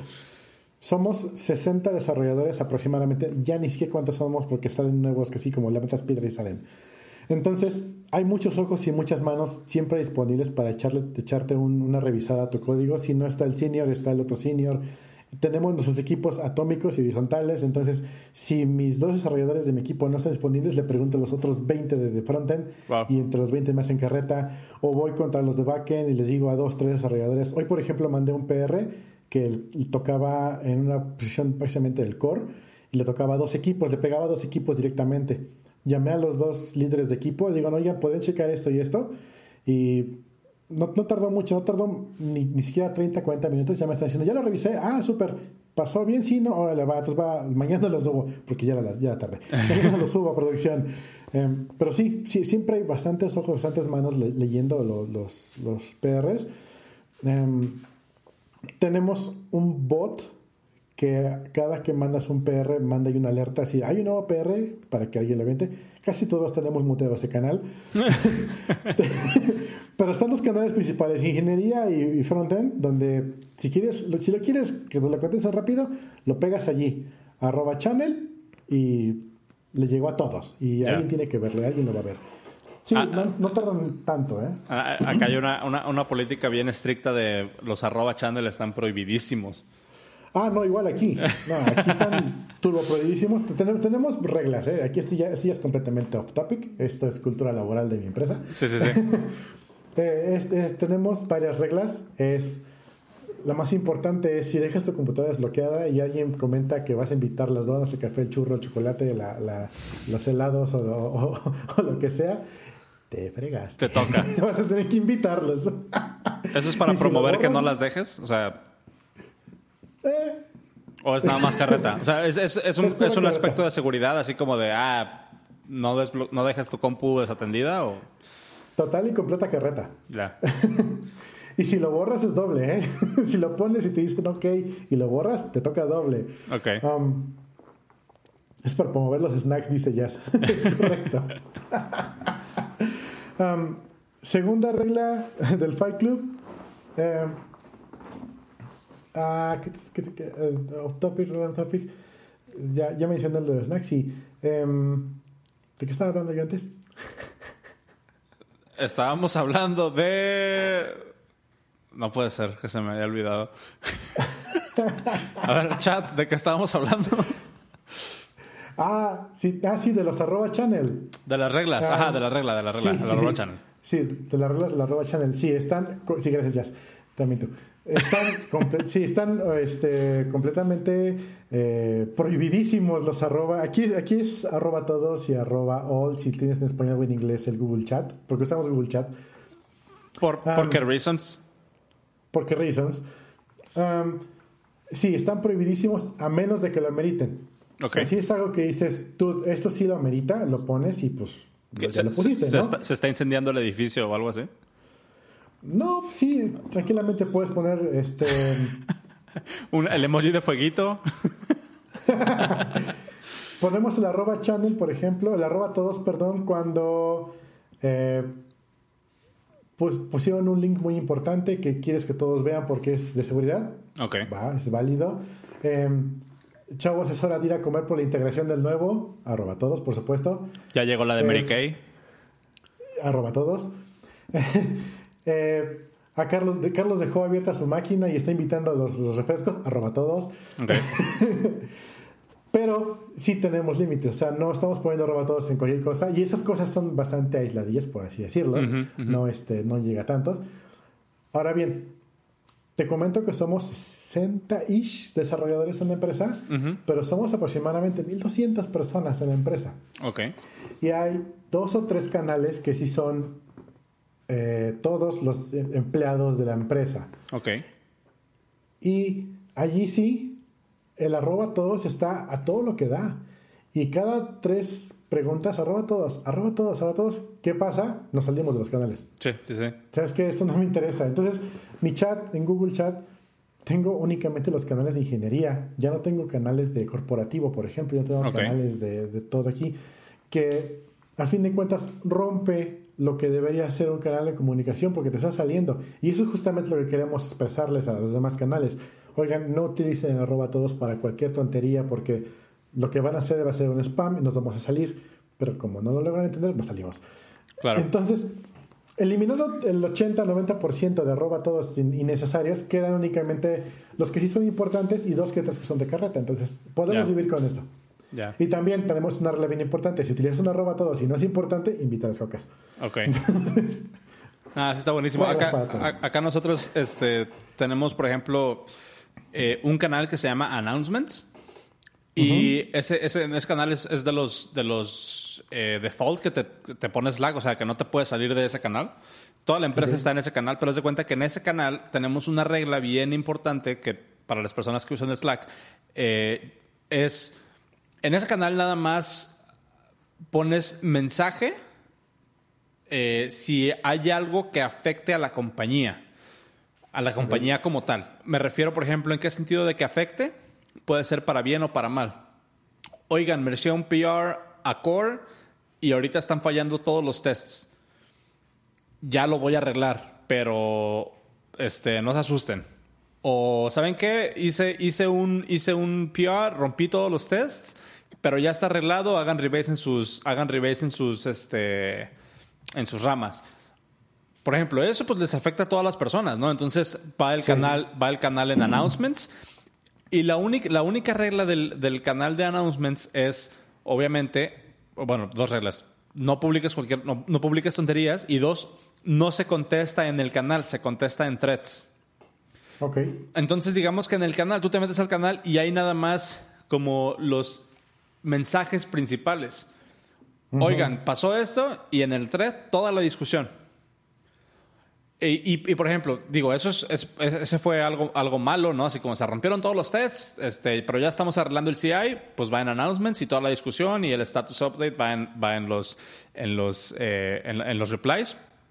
Pero también, por ejemplo, para cosas buenas, le damos la bienvenida al nuevo hire, va en announcements.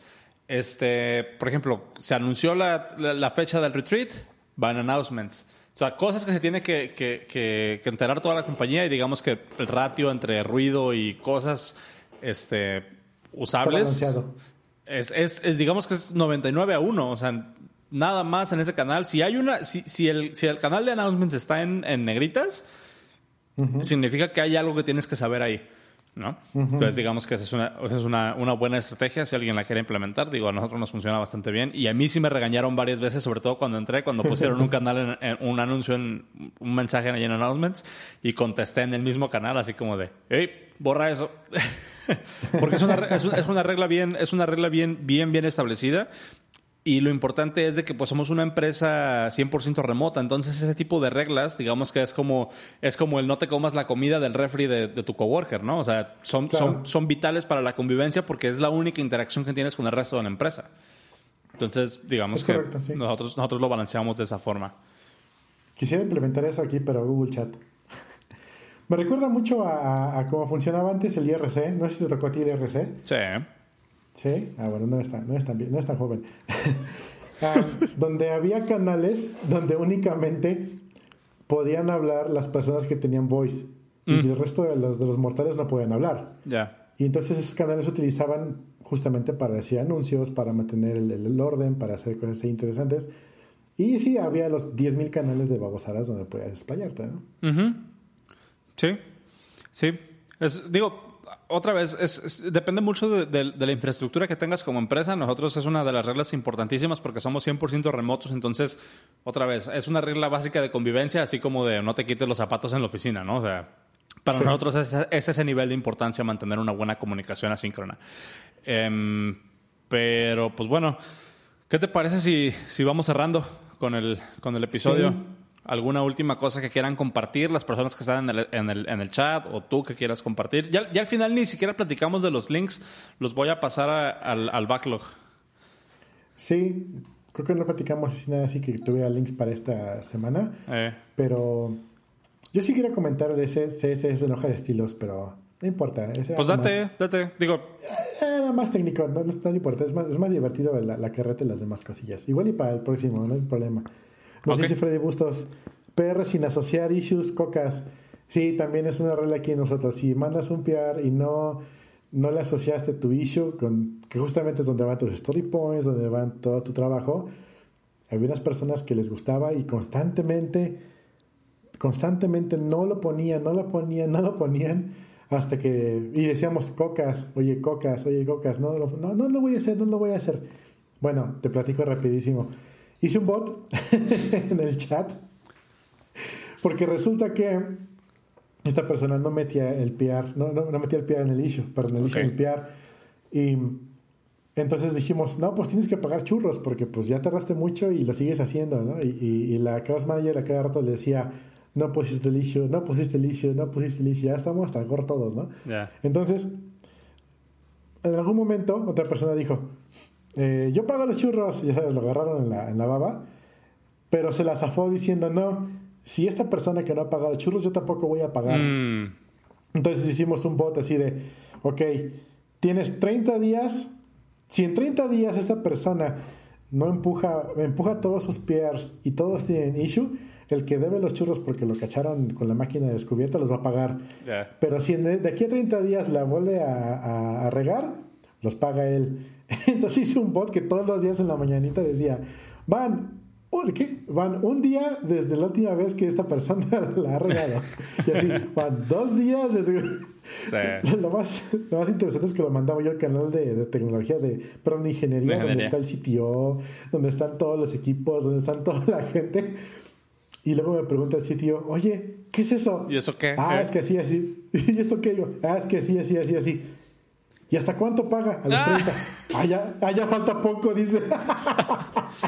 La, pregunta obligada es, ¿se fueron al Moro o a dónde fueron? Por los churros. No, ahí cerca del trabajo hay eh, un lugar donde venden churros. Ah. Muy, ricos. Sí.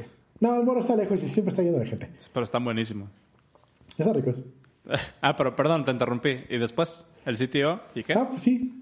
El sitio preguntó, ¿cuánto falta? No, pues en ese momento ya falta como 15 días. Faltan 15 días para que paguen. Ah, va, va, va, yo estoy aquí pendiente. y pues bueno, así es como iba saliendo nosotros, nosotros tenemos, ay, perdón, nosotros tenemos un, un botcito de, de Jenkins cuando, cuando empujas el PR automáticamente.